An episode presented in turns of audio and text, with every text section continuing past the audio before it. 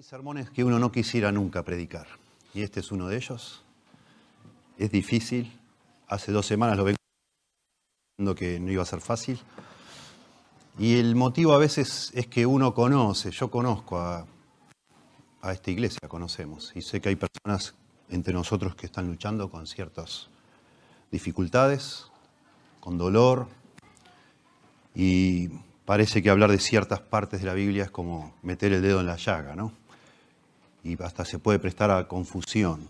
Voy a tratar de ser claro, ojalá Dios me dé la, capacidad de, no confundirlos y no perturbarlos con lo que vamos a decir, pero es un pasaje muy, pero muy fuerte, donde Dios declara maldiciones contra su propio pueblo.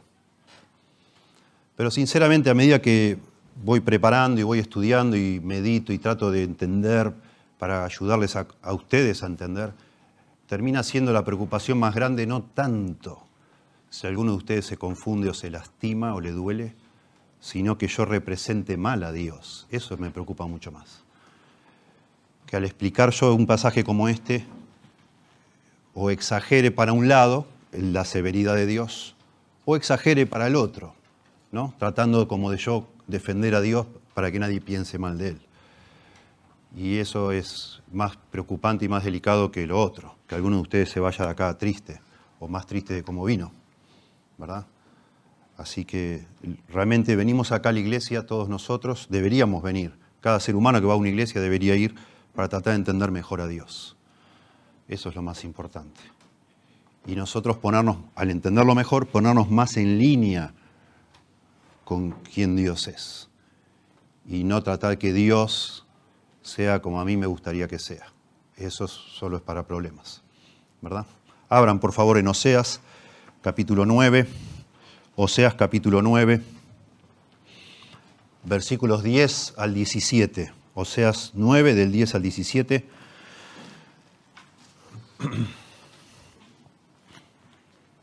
Y vamos a llamar a nuestro sermón las impredecibles consecuencias de pisotear la gracia de Dios. Las impredecibles, para nosotros impredecibles, no para el pueblo de Israel, pero sí para nosotros hoy, las impredecibles consecuencias de pisotear la gracia de Dios. Dice así la Biblia, palabra de Dios, sin error, con la autoridad del mismo Dios. Dios dice, Oseas 9, 17, 10 al 17, como uvas en el desierto, hallé a Israel como la fruta temprana de la higuera en su principio, vi a vuestros padres. Ellos acudieron a Baal peor, se apartaron para vergüenza y se hicieron abominables como aquello que amaron. La gloria de Efraín volará cual ave, de modo que no habrá nacimientos, ni embarazos, ni concepciones y si llegaren a grandes sus hijos, los quitaré de entre los hombres. Porque hay de ellos también, cuando de ellos me aparte. Efraín, según veo, es semejante a Tiro, situado en lugar delicioso, pero Efraín sacará sus hijos a la matanza. Hasta aquí hablaba Dios, y acaba de hablar el profeta Oseas, una pequeña oración pidiendo que Dios sea más duro, o sea duro, como viene diciendo. Dales, oh Jehová, lo que les has de dar. Dales matriz que aborte y pechos enjutos. Y vuelve Dios a hablar. Toda la maldad de ellos fue en Gilgal.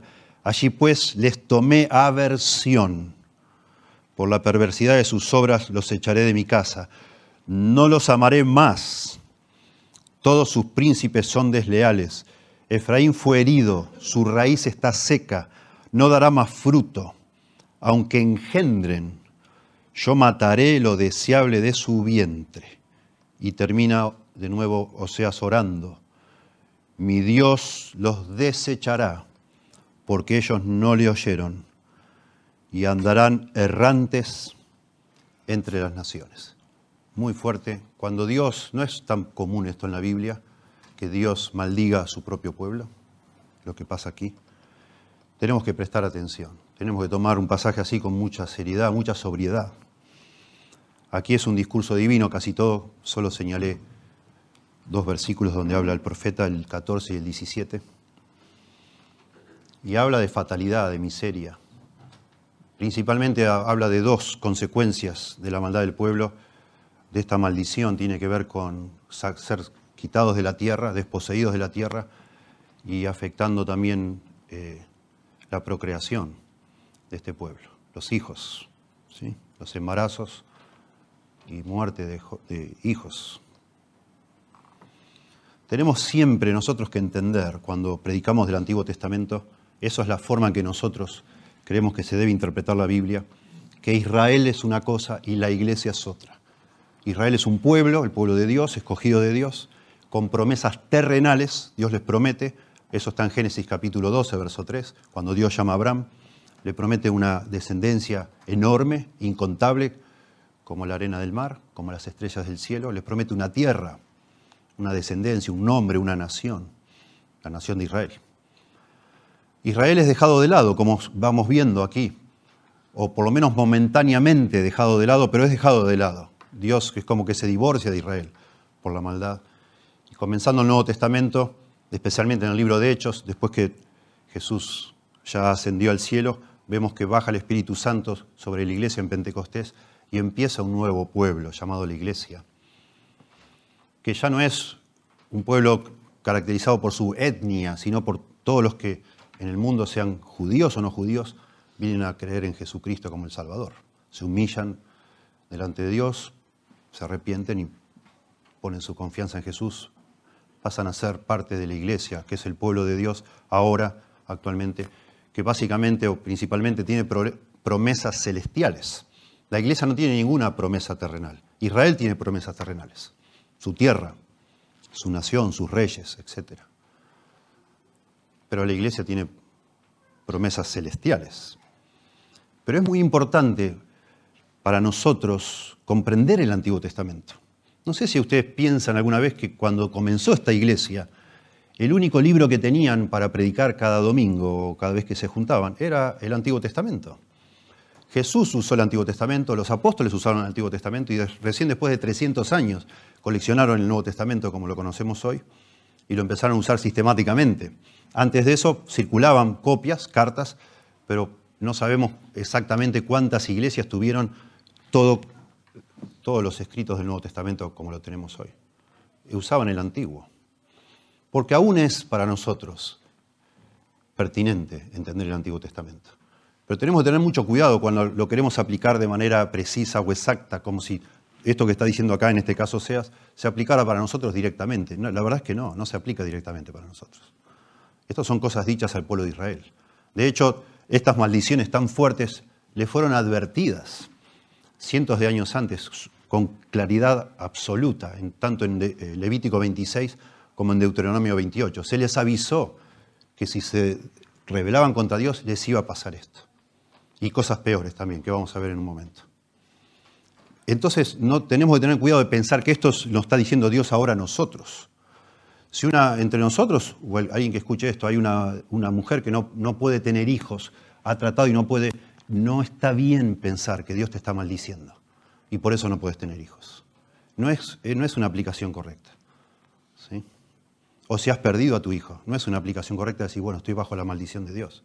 No, no es lo que dice este pasaje. Sí dice que Dios los va a maldecir al pueblo de Israel por medio de, estas cosas terribles, en este caso específico, pero no podemos inferir lo contrario. Como en el libro de Job, los amigos de Job hicieron exactamente el mismo error. ¿Sí?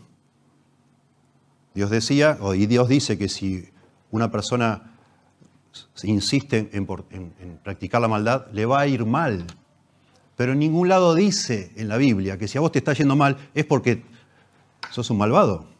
No. Y ese fue el error del libro de Job, exactamente poner al revés lo que estaba diciendo al derecho la Biblia.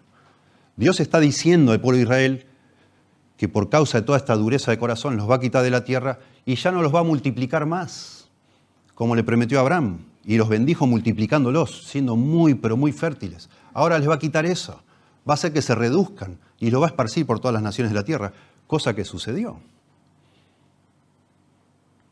Pero tenemos que tener cuidado entonces, ¿sí? De enseguida aplicarlo a nosotros y pensar, uh, me está pasando esto por, porque hice tal o cual cosa. No tenemos esa certeza. Pero sí, por eso yo digo las imprevisibles consecuencias de pisotear la gracia de Dios. Sí hay consecuencias. Y sí tenemos que quitar principios del Antiguo Testamento, tomar principios para nosotros, porque Dios es el mismo.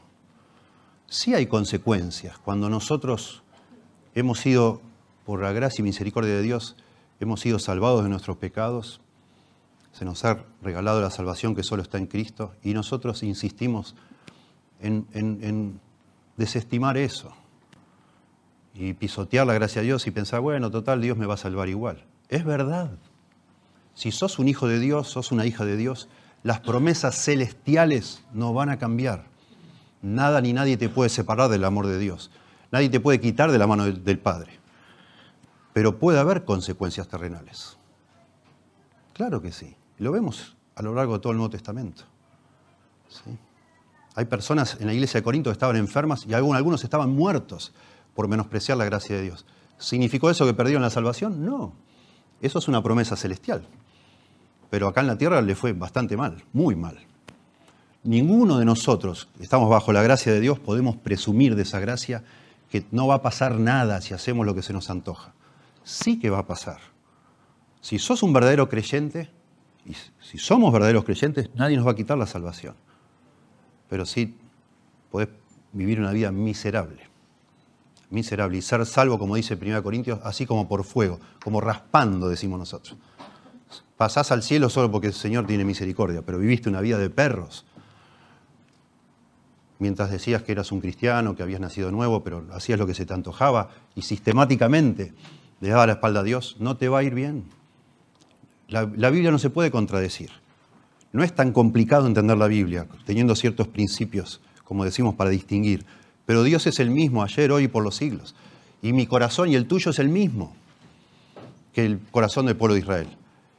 Y, necesitamos aprender eso, ¿sí?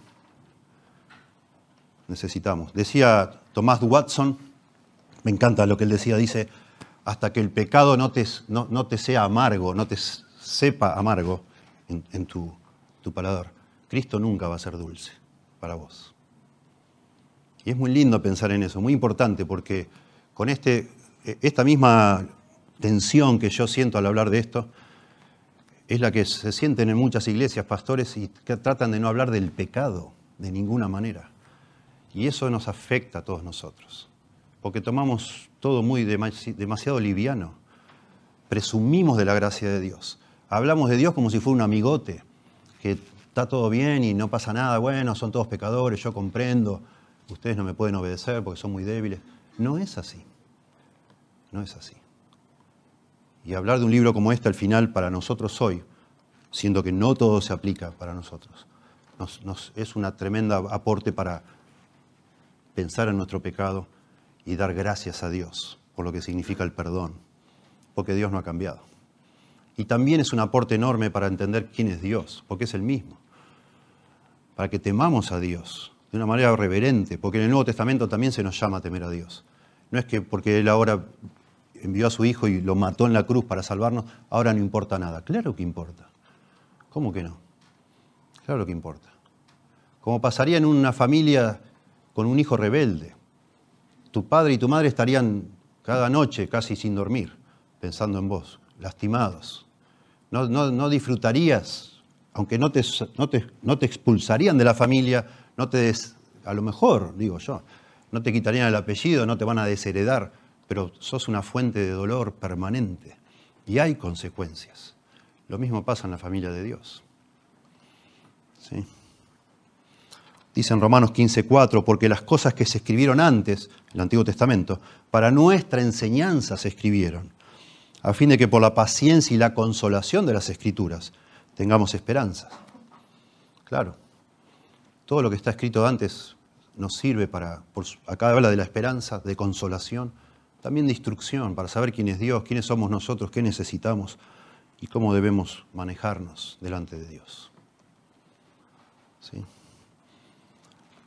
Y esta es la gran contribución de esta porción de 7, 8 versículos, del 10 al 17, a pesar de que Dios haya tenido gracias con nosotros un día, habiéndonos iluminado para la salvación, habiéndonos, permitido gustar de su, de su bondad, de su benignidad, si nosotros, recipientes de su gracia, insistimos en rebelarnos contra Dios, en pisotear esa gracia, nos va a castigar de maneras imprevisibles. No las podemos, yo no puedo asegurarle a nadie qué te va a pasar, nadie me lo puede asegurar a mí, yo no lo puedo ni siquiera adivinar, pero algo me va a pasar.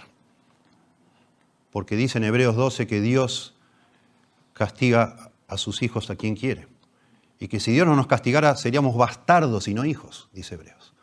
Si Dios nos dejara pecar tranquilos, hacer cualquier cosa que nos daña, Dios no sería nuestro Padre. ¿Qué clase de Padre sería Él?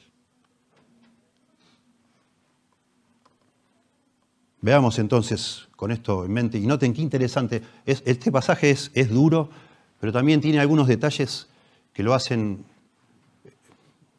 intrigante en un sentido. Es la forma, no es que Dios no está acá hablando estas cosas tan duras de una manera como sacado, digamos así, fuera de sí, eh, lleno de furor, con ira, con rabia. No. Parece, es un pasaje más bien reflexivo yo leyendo, leyendo, trato a veces de, como de sentir el, clima, el ambiente, el tono. Parece como si fuera como en estos, a veces vemos en la tele como un documental, donde una persona se sienta y habla a la cámara y va explicando. O tiene alguien que le hace preguntas. Acá Dios está hablando con alguien, está hablando como si fuera justamente una entrevista, no sabemos con quién está hablando, pero está como explicando, como en esos programas, como pensando, reflexionando. Todo el tono de este pasaje es reflexivo, como Dios explicando. Yo una vez amé a este pueblo. Imagínense, como si fuera no sé, un documental. A una vez yo amé este pueblo y lo amé de una manera locamente, de una manera sorprendente, extraña. Yo tuve predilección, tuve placer con este pueblo, pero este pueblo me dio la espalda. Prefirieron otros dioses y decidí castigarlos. Y les tomé aversión fuertísimo, les tomé odio es la palabra. Los empecé a detestar, ya no los amé más, los detesté. Y siguieron haciendo lo que les antojaba. Y los castigué para que se arrepintieran, así los volví a amar, pero no, no quisieron. Como si estuviera explicando de una manera pensativa y reflexiva. No está, no está disfrutando lo que está diciendo Dios. Está explicando cómo son las cosas. Impacta, impacta mucho. Tenemos que tener ese temor, hermanos, los que conocemos la gracia de Dios. Qué hermoso saber que nuestra salvación es segura, no la vamos a perder. No se puede perder la salvación. Dios es el que salva, no, aportamos nada para que el Señor nos salve y no, la podemos perder porque Él es el que decidió salvarte, a mí y a vos. Pero sí podemos perder muchas cosas. Si mientras caminamos de aquí al cielo hacemos rebeldemente, tomamos con rebeldía o pisoteamos esa gracia de Dios. En primer lugar, veamos, y es lo que empieza este pasaje, quizás para darnos ese contraste necesario. En primer lugar, se habla acá de la gracia de Dios. Capítulo, eh, versículo 10, la primera parte, dice, Dios tiene placer, digo yo, en extender su gracia a quienes no la merecen. Dios toma placer. Y estas son las dos figuras lindas que usa acá, hermosas, estas analogías o metáforas, de algo que te da placer, inesperado. Dice, como uvas en el desierto, hallé a Israel. Como la fruta temprana de la higuera en su principio, vi a vuestros padres. Está hablando Dios de nuevo con alguien que no sabemos, pero está hablando con más de uno, a vuestros padres, y es alguien judío, obviamente, de la nación de Israel. Les está explicando.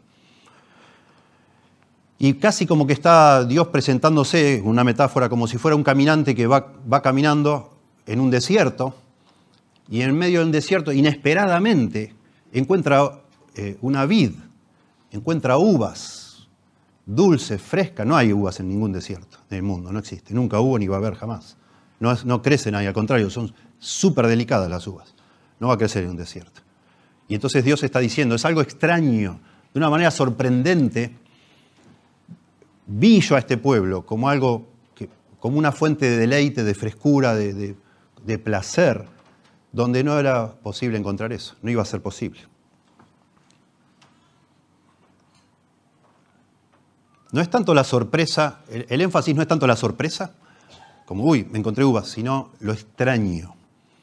Pero no por alguna virtud intrínseca que haya en Israel, sino lo extraño por la acción de Dios, de haber dicho, bueno, voy a bendecir a esta gente, voy a bendecir a, este pueblo que no, es insignificante.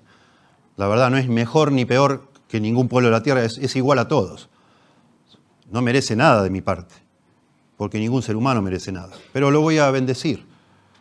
Y va a ser algo extraño, como uvas en el desierto. Eso es lo que va a ser. O también dice acá, como fruta temprana de la higuera, en su principio vi a vuestros padres. No tenés, es, Dios, es la, es la, percepción de Dios de este pueblo, miserable, insignificante, pero Dios le tiene, toma placer en bendecirlos. Y eso es la gracia de Dios. La palabra fruta temprana acá es una palabra rara. Es una palabra, fruta temprana. Es la palabra bikurá en el hebreo. Bikurá se refiere a higos que salen en la higuera a fines de mayo o principios de junio, cuando en aquella zona del mundo las higueras en realidad florecen en julio y agosto, o, dan fruto en julio y agosto. Pero hay unos frutos que salen antes en los brotes que quedaron del año pasado. Y son, se usa esta palabra, lo usa mucho Isaías también, para hablar de lo frágil, son muy delicados. Pero hay, no son muchos, pero hay algunos higos antes de que sea el tiempo de que salgan los frutos normalmente. Se llaman frutos tempranos aquí. Y es, de nuevo, es algo extraño, es algo único, es algo especial. Y ese es el énfasis en las dos metáforas. Dice en Deuteronomio capítulo 7, dice Dios a Israel, verso 7, no por ser vosotros más que todos los pueblos os ha querido Jehová y os ha escogido, pues vosotros erais el más insignificante de todos los pueblos sino por cuanto Jehová os amó y quiso guardar el juramento que juró a vuestros padres, Abraham, Isaac y Jacob. Os ha sacado Jehová con mano poderosa y os ha rescatado de servidumbre, etcétera, de Egipto. se lo dice Dios al pueblo de Israel, de Deuteronomio 7, porque están a punto de entrar a la tierra prometida. Todo esto sucede en lo que se llama los llanos de Moab, justo enfrente. Están viendo ellos están viendo la tierra prometida y Dios les advierte, cuando entren allá y se enriquezcan y les vaya bárbaro, se van a olvidar de mí. Y van a creer ustedes que todo esto que tienen ahora es por gracias a que ustedes son más justos que los demás. Y explica en el capítulo 9 de Deuteronomio, no pienses que por ser más justo que otros yo te estoy dando esto. Al contrario, es por gracia. No asumas, no presumas de lo que tenés, como si te lo hubieras ganado vos, como decimos nosotros, a mí nadie me regaló nada, ¿no? Es como que Dios le está diciendo al pueblo de Israel, no digas nunca, a mí nadie me regaló nada. Te lo estoy regalando yo porque quiero, porque te amo, no por algo que yo vi en vos que tenga algún mérito. Y eso es la gracia de Dios. Y empieza este pasaje, que es tan duro, subrayando eso. Yo te amé porque quise. No te lo merecías, nunca te lo vas a merecer. Pero yo te quise amar. Y esperaba que vos reacciones a ese amor queriendo complacerme.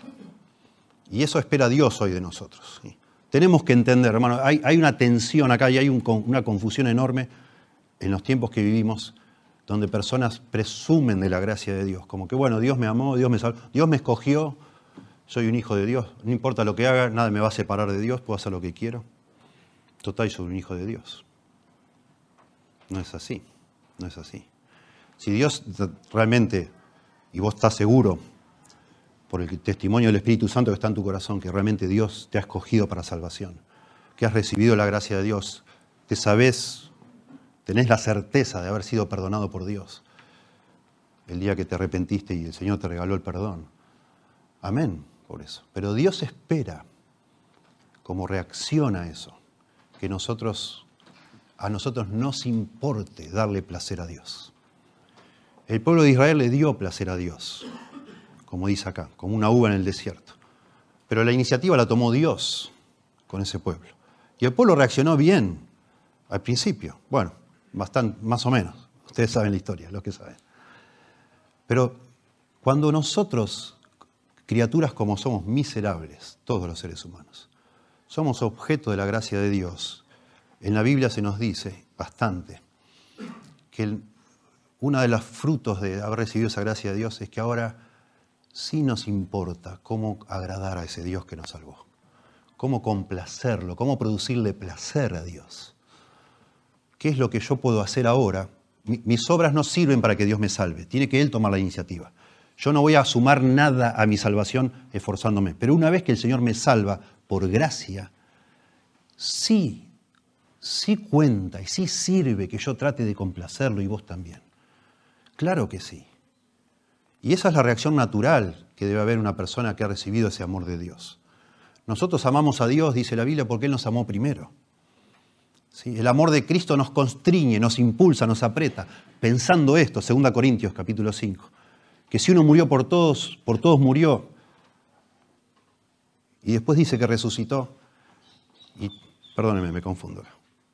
El amor de Cristo nos constriñe pensando esto que si uno murió por todos, por todos murió, dice, y después dice, y resucitó, y para que los que viven ya no vivan para sí, sino para aquel que murió y resucitó por ellos. Tanto nos impacta la gracia de Dios que queremos vivir para Dios. También dice Pablo allá en 2 Corintios que Él procura, estando presente o ausente, serle agradable a Dios. Y cuando acá nos habla del placer divino, del placer de Dios con Israel, nosotros leyendo con, la perspectiva a la distancia, sí tenemos que preguntarnos, ¿qué le causa placer a Dios? ¿Qué, qué, ¿Por qué Dios me ha salvado? ¿Por qué razón? Por gracia. ¿Acaso sería que yo era más humilde que mi vecino y me salvó a mí porque era más humilde que el otro? No. ¿Será que era más justo? No. Nada. Por gracia. Y ahora que soy salvo, ¿qué, qué puedo hacer yo para darle placer a Dios? Bueno, se nos habla de muchas cosas en el Nuevo Testamento, en, la, época de la iglesia, digamos. Sin fe, dice Hebreos, es imposible agradar a Dios. Nuestra fe agrada a Dios. Nuestra conducta agrada a Dios. Que nosotros prestemos atención a su palabra y nos preocupe cómo vivir la palabra, cómo aplicarla a nuestra vida, obedecerla. Eso le produce placer a Dios. Claro que sí. Dice allá en Colosenses que Pablo oraba, Colosenses 1.10, Pablo oraba por los colosenses, dice, para que andéis como es digno del Señor, agradándole en todo, llevando fruto en toda buena obra. Y sigue desarrollando. Pablo ora para que los creyentes en esa iglesia vivan de tal manera que le agraden a Dios en todo. Y así debe vivir un creyente, procurando agradar a Dios en todo. Y eso trae consecuencias terrenales en nuestra vida, a pesar de las, de las promesas celestiales. También se habla de recompensas celestiales, también trae eh, consecuencias celestiales. El que es en lo poco, sobre mucho lo pondré. Más vivimos en, esta, en este mundo tratando de agradar a Dios, más recompensas tendremos en el cielo. Eso es lo que enseña la Biblia. Más capacidad de disfrutar a Dios en el cielo, aparentemente. Algún día lo desarrollaremos en qué consisten esas recompensas, pero hay.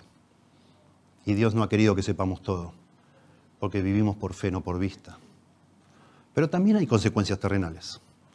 Me fascina a mí 1 Pedro capítulo 3, versículos 10 al 12. Noten cómo dice, y está citando un salmo. Está, pero cito no el salmo, sino 1 Pedro, porque está hablando de la creyentes.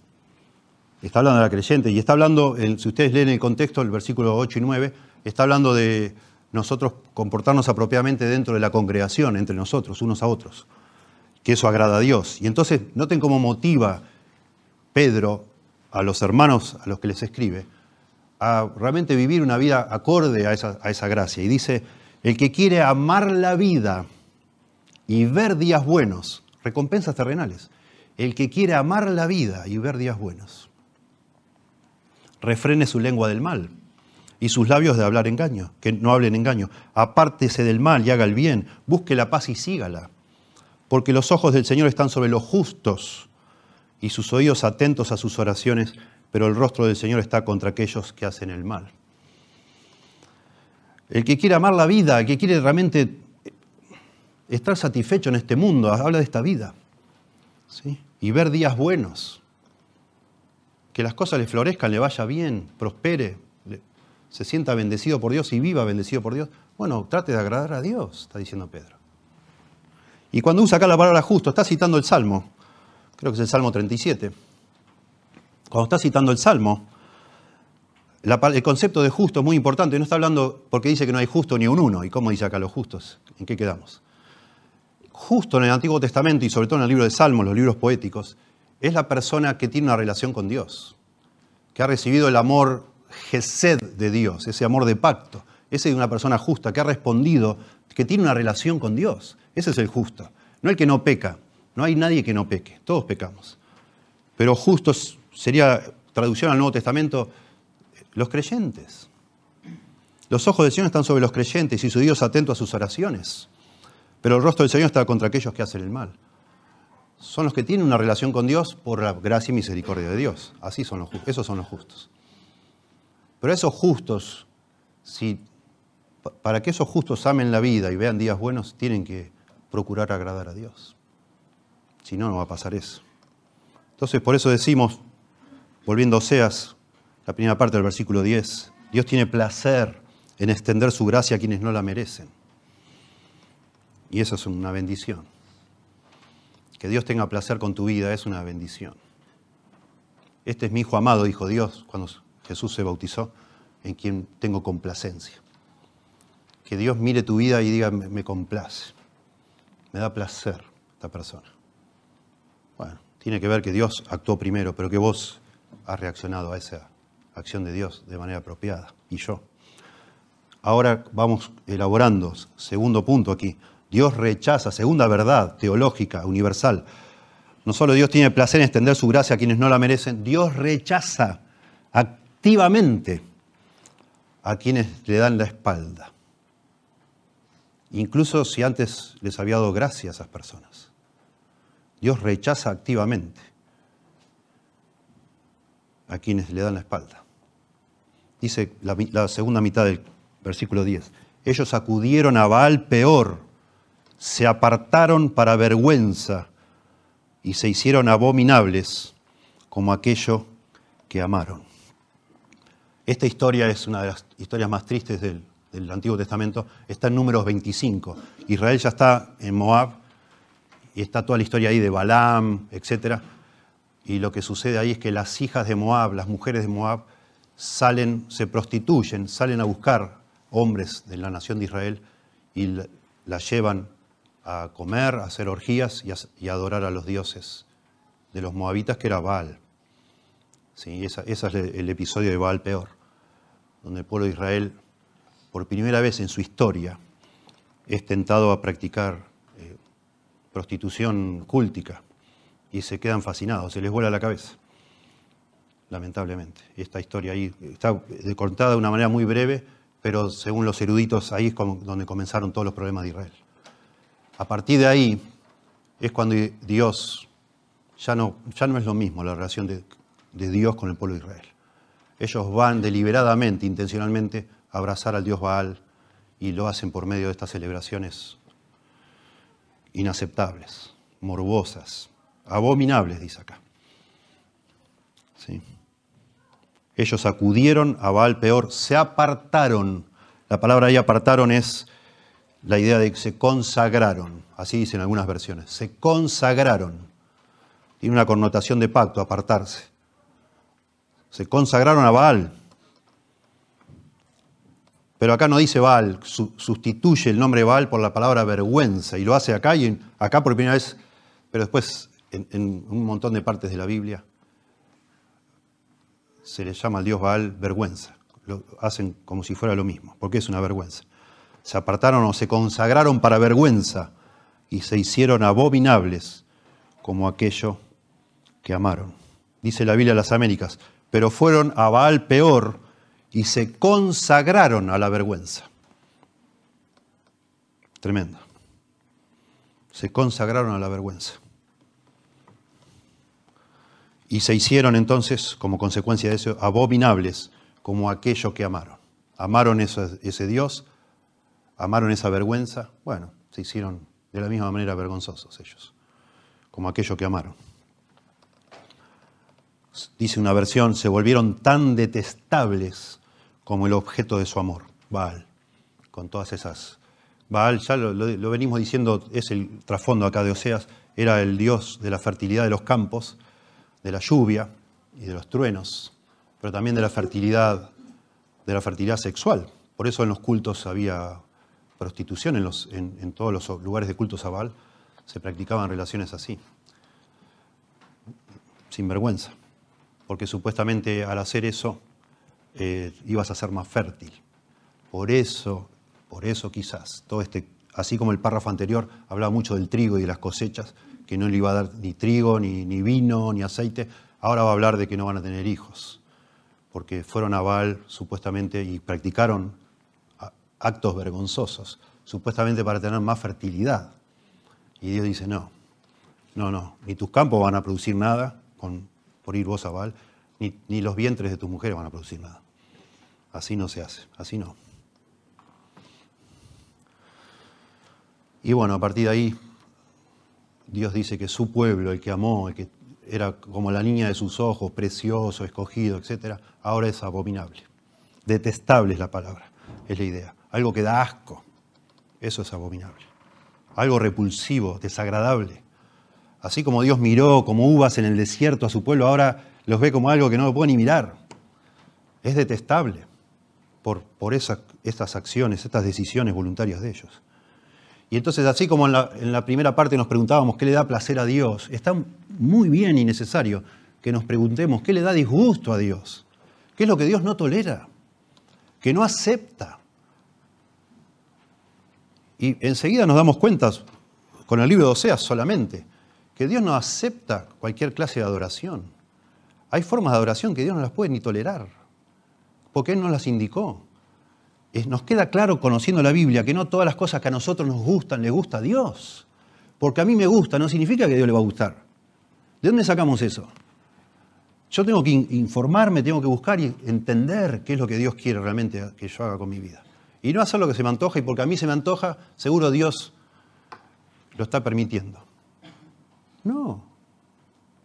obviamente que no.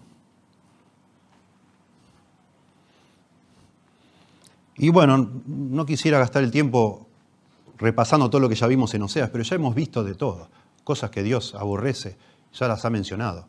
Ellos pusieron príncipes que Dios nos mandó, bueno, hicieron todo tipo de, actos ah, cúlticos, idólatras, que Dios detesta, y está hasta en el primer mandamiento. O sea, no es que la gente tuvo que adivinar, bueno, ¿le gustará o no le gustará a Dios? Ya te lo dijo, está escrito en una piedra.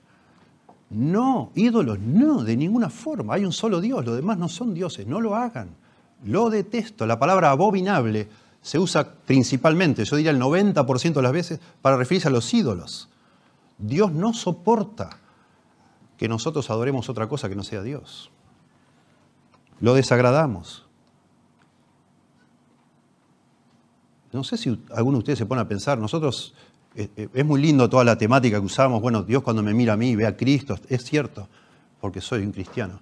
Pero cuando una persona que dice ser cristiana hace actos abominables, que puede hacerlo, Dios lo mira con asco a esa persona.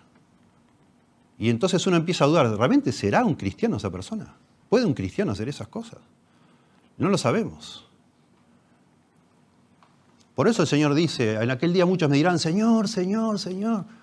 Y yo os diría, apartados de mí, nunca os conocí, hacedores de maldad. ¿Qué Señor ni Señor? Y así está el pueblo de Israel, más preocupado por complacerse a sí mismo que por complacer a Dios. Ni se preguntan qué da placer a Dios, ni se preguntan qué disgusta a Dios, hacen lo que se les antoja. Por eso decimos entonces, y así está estructurado este texto, muy poquito habla de la gracia de Dios, medio, medio versículo, y ahí decimos entonces que Dios tiene placer en extender su gracia a quienes no lo merecen. Dios rechaza, en segundo lugar, activamente a quienes le dan la espalda. Ahí dice que son, se volvieron abominables. Y no tenés todo, como decía yo, como en un documental, Dios contando cosas que pasaron antes. Esto de Baal peor pasó antes, antes de que Israel entrara, entrara en la tierra prometida. Esto estamos hablando ahora de 700 años después, cuando se escribe esto. Ya todo cambió. Pero todo empezó ahí en Valpeor. Todo empezó con estas mujeres de Moab, moabitas. Y entonces ahora todo lo que resta de este pasaje, de verso 11 hasta el final, decimos que Dios castiga con maldiciones a quienes pisotean su gracia. Dios castiga con maldiciones. Acá hay dos tipos de maldiciones, de castigos. como decíamos, el tema de la infertilidad y del duelo, del luto, porque no es solo infertilidad, sino también muerte de gente que ya ha nacido, y con la expulsión o el exilio del pueblo. Todo esto estaba escrito en la ley, y por eso se usan estos dos temas. Verso 11, la gloria de Efraín, Israel, volará cual ave. Bueno, la gloria de Efraín era Dios. Siempre que habla en la Biblia, la gloria es Dios. Dios es el que es glorioso y Dios, de alguna manera, viviendo nuestra vida, hace que nuestra vida refleje algo de su gloria. Es como si nosotros fuéramos planetas, la, luz viene de las estrellas, ¿no? Y la luna, la luna, de alguna manera, refleja, ¿verdad? La luna no es una estrella. Y es como que la fuente de la gloria es Dios. Y nosotros, cuando estamos bien con Dios, gracias a Dios, ¿no? Glorificamos a Dios, reflejamos algo de eso. Pero ahora dice que la gloria, Dios, se va a ir como un ave, se va a ir volando de Israel. De modo que, y esta es la consecuencia, Dios los va a dejar y ¿qué va a pasar? No habrá nacimientos, ni embarazos, ni concepciones. Así como cuando Dios bendijo, acuérdense de Jacob, cuando Dios bendijo a Jacob con las ovejas de Labán, ¿se acuerdan? Las ovejas de Jacob y parían y parían y parían y cada vez tenía más. Dios lo estaba bendiciendo. Dios bendice a Israel y la promesa es, vas a ser más numeroso que la arena del mar, incontable, te voy a bendecir, Abraham, vas a tener, pero cantidad de hijos, nietos, bisnietos, y va, a ser tremendo. Bueno, ahora me voy yo y me cebo la bendición, me la llevo. Y no van a tener más lo que tenían.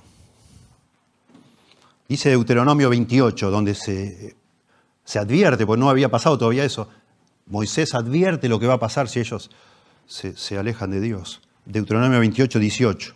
Pero acontecerá, si no oyeres la voz de Jehová tu Dios, para procurar cumplir todos sus mandamientos y sus estatutos que yo te intimo hoy, que vendrán sobre ti todas estas maldiciones y te alcanzarán.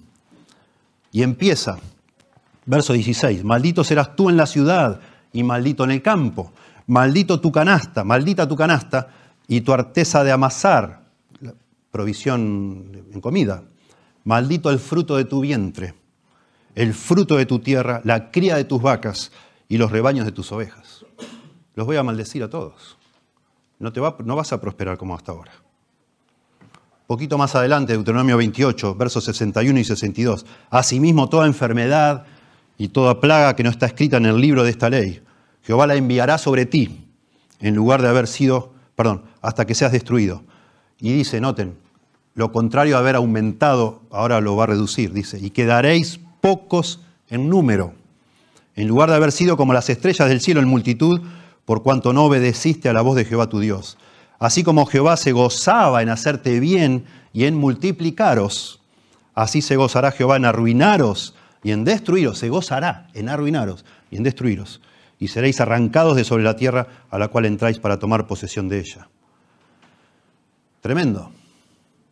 De esto está hablando aquí Dios. De hecho, todos los profetas cuando advierten, usan Deuteronomio 28 y Levítico 26, que es paralelo, es lo mismo.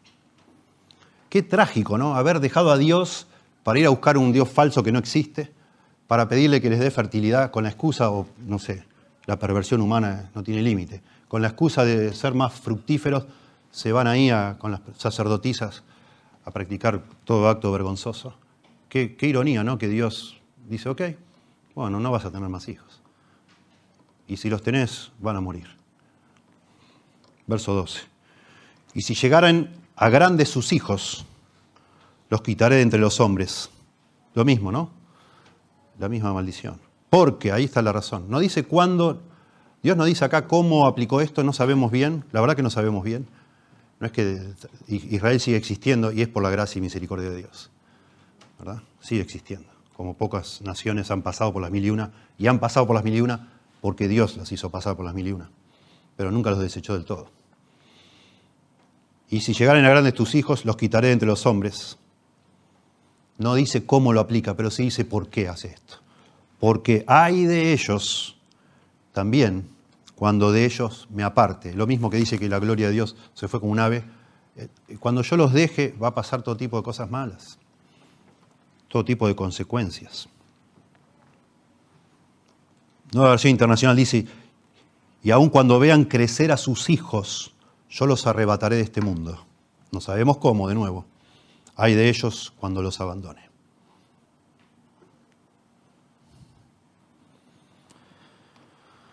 Y de nuevo, vamos a Deuteronomio y leemos, por ejemplo, 28:41. Hijos e hijas engendrarás y no serán para ti, porque irán en cautiverio. Esa es una de las formas, con las invasiones, con las guerras, con los ejércitos, matanza. ¿Sí? Deuteronomio 32, 25, más adelante, dice, por fuera desolará la espada y dentro de las cámaras el espanto, así al joven como a la doncella, al niño de pecho como al hombre cano. Bueno, hay versiones y hay eruditos que dicen que cuando dice por fuera desolará la espada, no necesariamente está hablando de ejércitos que vienen invadiendo, sino de un padre que agarra a su hijo y lo lleva afuera y lo mata, lo sacrifica para adorar a ese Dios falso que decidió servir. Y es posible, porque hay pasajes que hablan de eso. Y dentro, dentro de la casa, o sea, afuera, una desgracia tremenda, una cosa imposible de pensar que un padre sea capaz de sacrificar un hijo para adorar a un Dios que no existe. Pero adentro, adentro de las casas, adentro de las cámaras, el espanto, adentro de las habitaciones, el espanto. Hacia el joven como a la doncella, al niño de pecho como al hombre cano. Y eso es, hay de ellos cuando yo me aparte. Hay de ellos también cuando de ellos me aparte. Y, cuando empezamos a leer la historia nos damos cuenta, no es que Dios mata a estas personas o a estos hijos porque les empiezan a caer rayos, hay terremotos. Lamentablemente, como estoy insinuando al decir esto de, sacrificios de, niños, lamentablemente al irse Dios pierde uno el juicio, se vuelve como loco y hace cualquier estupidez, al punto de matar a un hijo propio, tratando de complacer a un Dios inventado por alguien. Continúa el verso 13, dice, Efraín, Efraín, según veo, es semejante a Tiro. Tiro está arriba, ¿no? Donde hoy es Siria. Efraín, según veo, es semejante a Tiro, situado en un lugar delicioso. Bueno, hay mucha abundancia. Efraín es una de las doce tribus de Israel. bueno, estaba en una zona muy rica. Pero Efraín sacará a sus hijos a la matanza. Bueno, acá este es un pasaje difícil. En el hebreo hay como muchas modificaciones y hay algunos estudiosos que en lugar de traducir es semejante a Tiro, la palabra Tiro también es muy parecida a la palabra para asedio cuando una nación está asediada en aquella época, es que estaba rodeada por el ejército enemigo y muchas veces los ejércitos de esa época rodeaban las murallas de una ciudad o de un pueblo y solo esperaban que se mueran de sed o de hambre.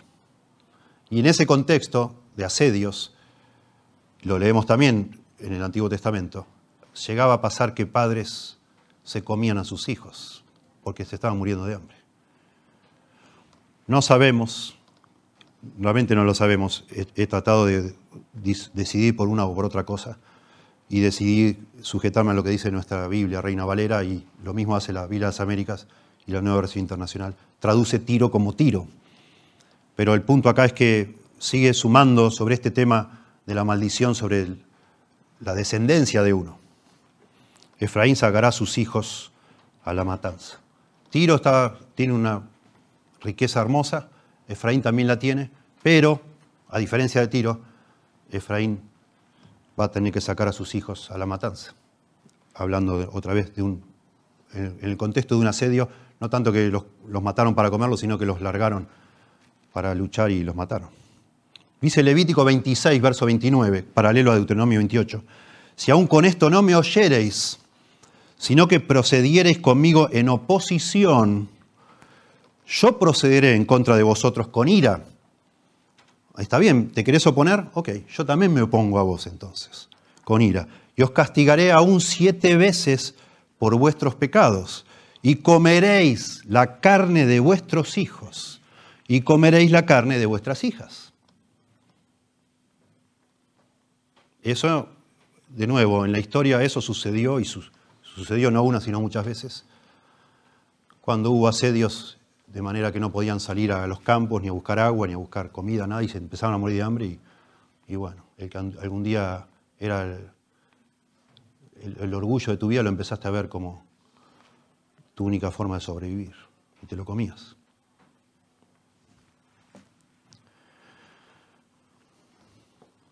El punto es que desagradar a Dios invierte la gracia de Dios.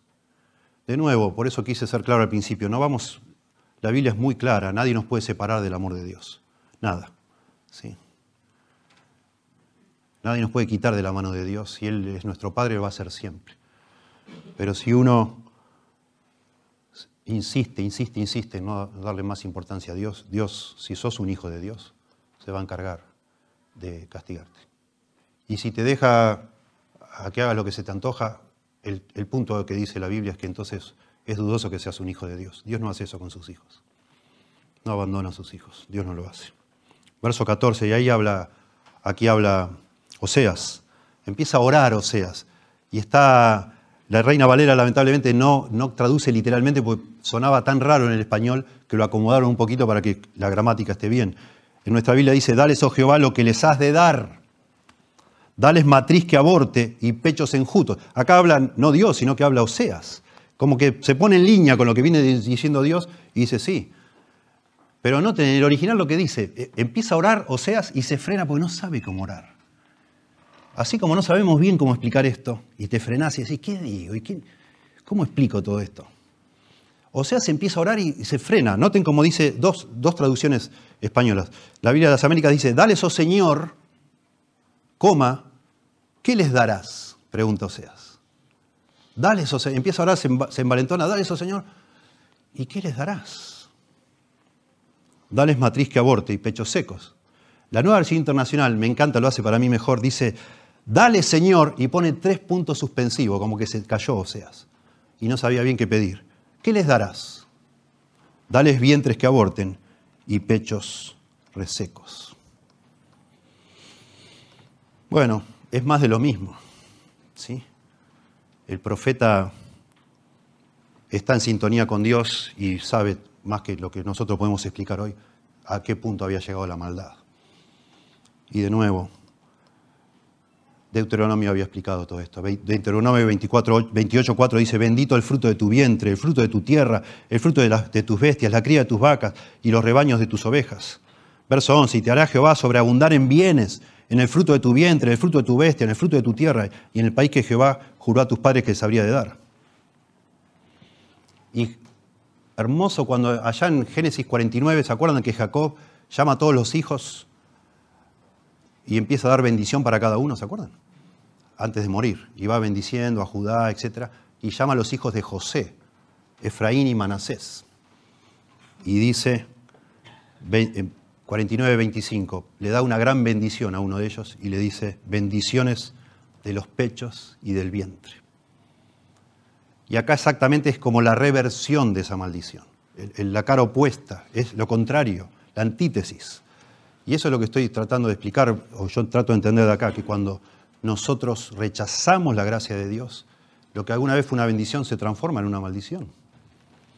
No estoy diciendo que va a pasar esto, literalmente, no sabemos, no lo podemos asegurar. Pero algo va a pasar. Algo va a ser Dios, no lo sabemos. Por eso digo que es imprevisible. Versículo 15, vuelve Dios a hablar. Toda la maldad de ellos, noten de nuevo al pasado, como contando, como en un documental, como decía. Empezó hablando de Baal peor, de cuando los encontró en el desierto, como una uva fresca, etc. Después de Baal peor, todo del pasado.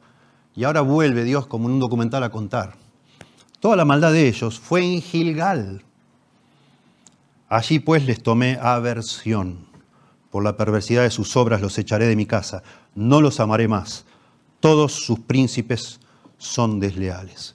Bueno, Gilgal era, si ustedes recuerdan el libro de Josué, cuando cruzan el, río Jordán del otro lado de Moab, es, es, interesante porque si vos mirás un mapa, está el lugar de Baal peor y Gilgal están más o menos cerca, a la misma altura, pero uno de cada lado del río, del río Jordán.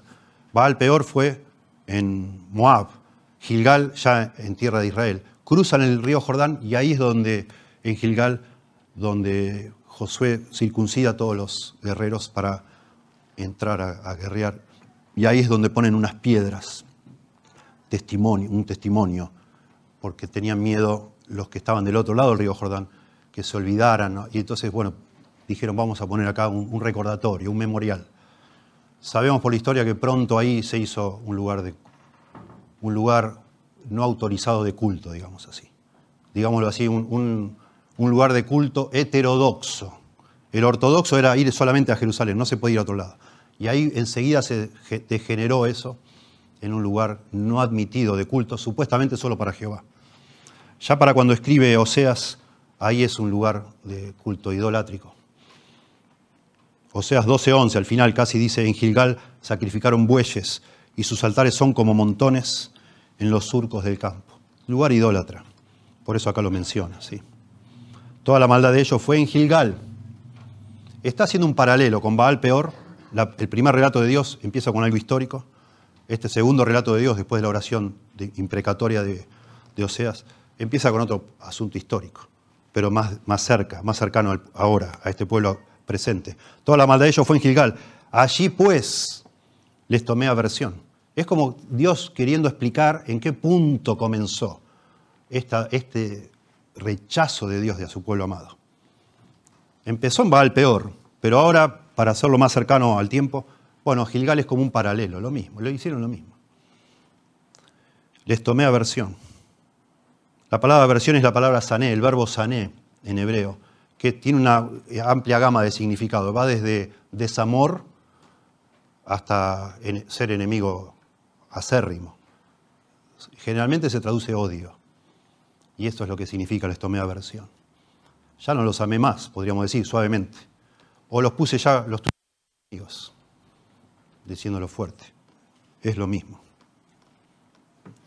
Sané describe una emoción que va desde un odio intenso hasta la actitud menos fuerte de enemistarse. A partir de ahí los tuve por enemigos, está diciendo Dios.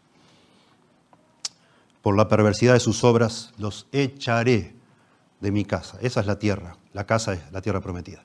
Otra maldición. Por la perversidad de sus obras, ya de acá no, no estar más.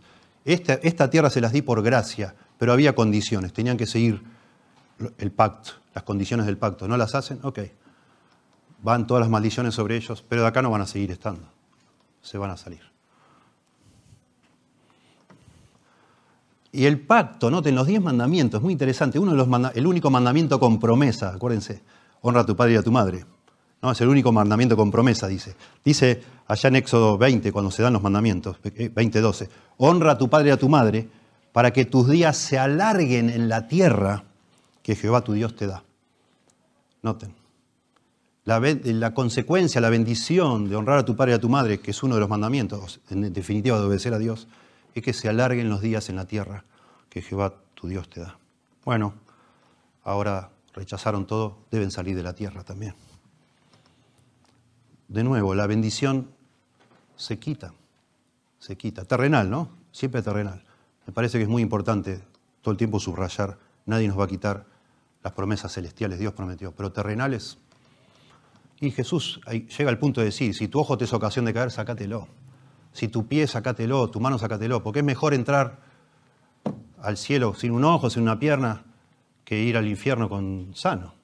A Dios no le importa tanto las bendiciones terrenas, estamos hablando ahora de nosotros. No le importa tanto que te vaya bien en este mundo y que me vaya bien acá. Importa mi alma y tu alma. Y si vos vas a poner en juego tu relación con Dios, y bueno, Dios dirá, bueno, le saco la salud, le saco la prosperidad, le saco lo que más quiere, lo que sea, porque Él tiene que volver a mí, o ella tiene que volver a mí porque eso es lo que más necesita. Todos sus príncipes son desleales, ya lo venía hablando antes. ¿no? Bueno, pequeñito paréntesis, Dios maldice también a nivel nacional, ¿no? esto es una maldición nacional, Dios maldice a nivel nacional. Si existiera algún país hoy en día donde sus líderes deciden agradar a Dios, darle placer a Dios y preocuparse por lo que desagrada a Dios, Dios los bendeciría. Seguro que sí. Con cosas materiales, probablemente. Con seguridad, con paz, con... Vaya a saber.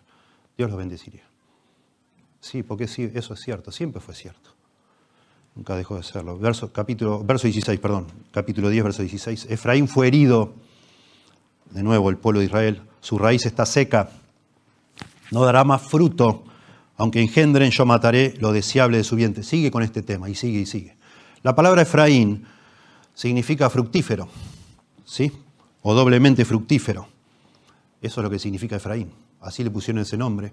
Y así está muy lindo cuando de nuevo Jacob va bendiciendo a cada uno de, de, estas tribus, ¿no? Dice Génesis 41, 52, y llamó el nombre del segundo Efraín, del segundo hijo de José, Manasés y Efraín, porque dijo, Dios me hizo fructificar en la tierra de mi aflicción. Y entonces hay un juego de palabra acá, porque Efraín, la raíz de la palabra Efraín tiene que ver con fruto. Acá está diciendo, Efraín fue herido, su raíz está seca, no dará más fruto. No le va a ir bien. Y entonces lo conecta esto de fruto, no tanto con, como ya lo hizo antes con las cosechas, sino con el fruto del vientre. ¿Sí? Aunque engendren, yo mataré lo deseable de su vientre. Nueva versión internacional, aunque llegue a tener hijos, mataré el precioso fruto de su vientre. Así es, a Dios no le da vergüenza decir estas cosas. De hecho, todo Deuteronomio 28, el énfasis más grande, lo que más se repite es yo Jehová, yo Jehová, yo Jehová, yo Jehová, yo Jehová. Todas las maldiciones. Rápidamente, Jehová enviará, Jehová traerá plagas, Jehová te herirá, Jehová te entregará derrotado, Jehová te herirá con la úlcera, Jehová te herirá con locura, etcétera, etcétera, etcétera, etcétera. Dios hace todas esas cosas. Nunca en la Biblia está preocupada por defender a Dios para que nosotros no pensemos mal de Dios. Eso sería invertir todo. La Biblia, en la Biblia no se nos muestra a Dios teniendo temor de qué pensemos nosotros de Él. Se nos invita a nosotros tener temor de lo que Dios es la realidad única, Él no va a cambiar, es como es. Nada todo cambia menos Dios, Dios no puede cambiar. Nosotros tenemos que tener temor de Dios, no de Dios de nosotros. Por eso Dios, sin ponerse colorado, por ejemplo, dice en Deuteronomio 32, 39, ved ahora que yo, yo soy, y no hay dioses conmigo, yo soy el único. Yo hago morir y yo hago vivir, yo hiero y yo sano, y no hay quien pueda librar de mi mano. Cuando nosotros perversamente decimos, bueno Dios, si no me das esto, no voy a creer más en ti. Peor para vos, peor para vos. Mirá si yo te voy a dar algo, dirá Dios, para que vos creas en mí, estás loco. Y termina de nuevo hablando Seas. Mi Dios los desechará porque ellos no le oyeron. Y andarán errantes entre las naciones. Y así sucedió. Y así sucede, están por todos lados el pueblo judío. Yo trabajé 12 años en un club judío, Maccabi, y hablamos muchos con los socios y me decían, vos crees más en el Dios de Israel que yo. Y la mayoría de nosotros no creemos. A nosotros nos cuesta mucho, me decían, aceptar todo lo que pasó en la Segunda Guerra Mundial, cómo Dios, si realmente Dios existe, ¿cómo permitió que esas cosas? Me decían. Es locura. La mayoría somos ateos, somos, la mayoría de los judíos son ateos. Y está, por supuesto, los judíos ortodoxos, los judíos ortodoxos pero la mayoría son incrédulos. Dicen, no, no puede ser, mira todas las cosas que nos pasaron, ¿qué Dios ni Dios? Yo, si, como dicen, si, así son los amigos, ¿no? Como, como, dicen la frase, ¿no? Yo no quiero, prefiero los enemigos. Bueno, más o menos así piensan los judíos. Bueno, si, ser el pueblo de Dios significa esto, mejor que, que otro sea el pueblo de Dios, dicen ellos. Y sí, porque hasta el día de hoy están sufriendo consecuencias de su deslealtad a nivel terrenal, a nivel terrenal. Sí. No quisieron escuchar, no quisieron. Déjeme decir algo en cuanto a una aplicación que yo veo, y quiero terminar hablando de Cristo, por supuesto. ¿Saben qué? En un sentido Dios está aplicando todo esto. Literalmente, por supuesto. En este mundo, no sé si cada uno de ustedes, cada uno de nosotros, yo no, la verdad no tengo los números, no sé si somos conscientes la cantidad de niños que se matan cada día. Increíble. Y Dios dice en Romanos 1 que Él los entregó a una mente reprobada por causa de esa dureza de corazón para hacer cosas que no convienen. Y una de esas cosas que no convienen es matar bebés antes que nazcan. Y hoy es una virtud hacerlo. Se alaba hacer eso. Es, hasta ha llegado, la mentira se, ha extendido tanto que parece virtuoso parece compasivo, es inhumano no hacerlo. Lo ven como algo humano. Qué, qué contradicción, tremendo. Por eso yo pensaba también preparando esto, bueno, vamos a hablar de algo muy difícil, pero ¿quién, quién que niega la Biblia se puede parar y decir, eh, qué barbaridad tu Dios? ¿Qué barbaridad qué? Si ustedes matan bebés como si fueran nada y aplauden al que lo hace. Y no solo eso, se está extendiendo cada vez más toda esta ideología feminista que se burla de una mujer que quiere estar en su casa para criar a sus hijos para dedicarse a sus hijos. Y se está extendiendo también de una manera enorme todo este tema de la homosexualidad y ahora el tema del transgenerismo. Todo, todo tiene en común que, no tener hijos. No pueden tener hijos, de hecho, con toda esta promoción. Las homosexuales no pueden tener hijos, adoptarán de otros, pero en general las mismas, las mismas ideologías anti-Dios que se han ido proliferando como si Dios hubiera dicho, bueno, ya los voy a dejar. Dios dejó de alguna manera deja ya que hagan cada uno lo que quiera. Y las mismas ideologías estas promueven la que, decrezca, que la humanidad no fructifique, de una manera perversa, espantosa. Tremendo. Bueno, este mensaje o este, este, pasaje sin duda nos, nos pone a nosotros a pensar en qué es lo que agrada a Dios. La fe, ya dijimos, agrada a Dios. La santidad agrada a Dios, la justicia agrada a Dios. Y ese es el gran punto, que cuando Dios nos mira a nosotros, no va a encontrar ni fe, ni la verdadera fe, ni justicia, ni santidad. No ve lo que, no ve lo que le agrada Dios en nuestra vida. Claro que no. Dice allá en Isaías, Isaías 64, muy fuerte el profeta, dice, he aquí, versículos 5 y 6, he aquí tú te enojaste porque pecamos, claro. En los pecados hemos perseverado por largo tiempo. ¿Podremos acaso ser salvos? Pregunta Isaías. ¿Podemos acaso agradarte, Dios? ¿Será posible que hallemos gracia ante tus ojos cuando nos hemos pasado la vida pecando? Y dice Isaías, si bien todos nosotros somos como suciedad y todas nuestras justicias como trapo de inmundicia, caímos todos nosotros como la hoja y nuestras maldades nos llevaron como viento.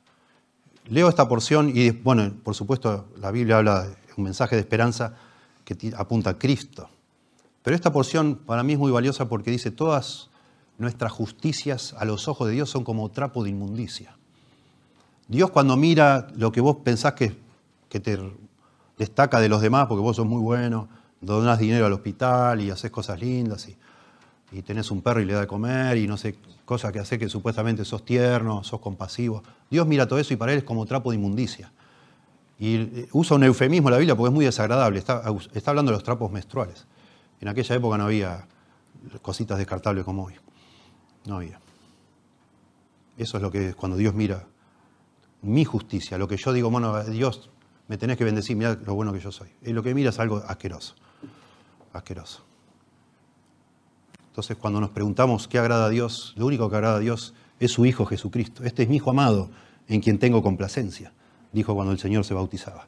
Y después lo dijo también cuando en el monte de la transfiguración. Dios se complace con su Hijo Jesucristo porque es, es santo, es justo, es puro. Y por eso la única forma que nosotros seres humanos, a pesar de nuestra maldad, podamos ser aceptados por Dios es si tenemos a Cristo en nuestro corazón, en nuestra vida. El que tiene al Hijo tiene la vida, dice Juan. El que no tiene al Hijo de Dios no tiene la vida. La única manera que vos y yo agrademos a Dios es tener a Cristo en el corazón. Y eso es posible, gracias a Dios. Eso se nos explica en el Evangelio. Cuando nosotros delante de Dios nos humillamos, dejamos ya de, con ese orgullo absurdo, inútil, de decirle a vos, a Dios, lo que Dios tendría que hacer. No, nosotros tenemos que ponernos bajo la autoridad de Dios y humillarnos, decir, Señor, perdón, tuve toda la vida, no sé, tratando de hacer un círculo cuadrado y no me salió, no, no te va a salir, no puede ser. Vengo a ponerme bajo tu autoridad. Te pido que me perdones, Señor. Ahora entiendo que mi vida no te agrada. Yo no tengo nada que te agrade. Por favor, perdóname, Señor. Entiendo que Cristo, que es Dios hecho hombre, la segunda persona de la Trinidad, Entiendo que Él cuando murió en la cruz moría por, no por sus pecados, porque no los tuvo, sino por los míos. Por favor, Señor, perdóname. dame esa salvación. Y si ya tenés esa salvación, y yo la tengo, yo tengo que tratar de vivir todos los días que, que Dios me regala en este mundo procurando agradarle. No con miedo a perder la salvación, no, pero sí con temor de Dios, con reverencia.